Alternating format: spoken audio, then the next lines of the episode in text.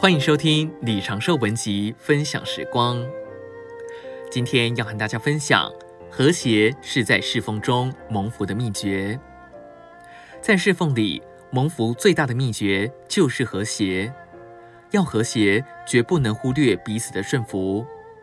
在属灵的原则上是，谁要争第一，谁就是最末了的一个。我们来在一起侍奉，谁是第一，这是灵里的一个印证。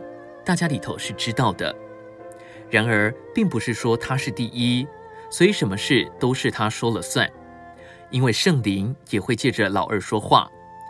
今天我们在这里一同侍奉，不管我自己是老大还是老二，我总是把自己敞开，让主的灵通过。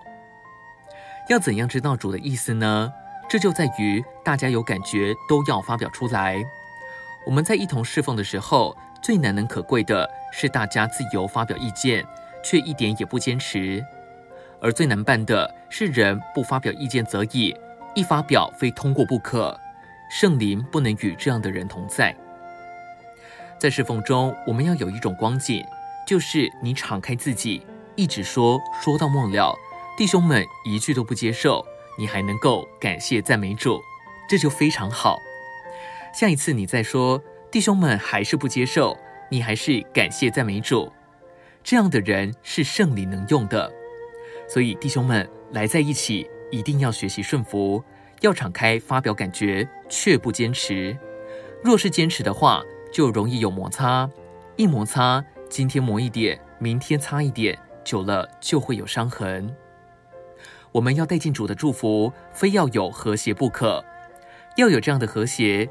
第一，要彼此顺服；第二，要敞开；第三，不坚持；第四，喜欢接受别人的意见。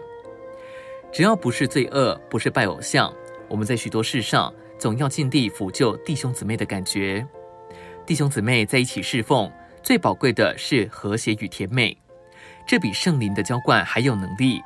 众人好像都没有多大的能力。但即使是最刚硬的人，都能够被这个和谐与甜美征服。今天的分享时光，你有什么摸着吗？欢迎留言给我们。如果喜欢的话，也可以分享出去哦。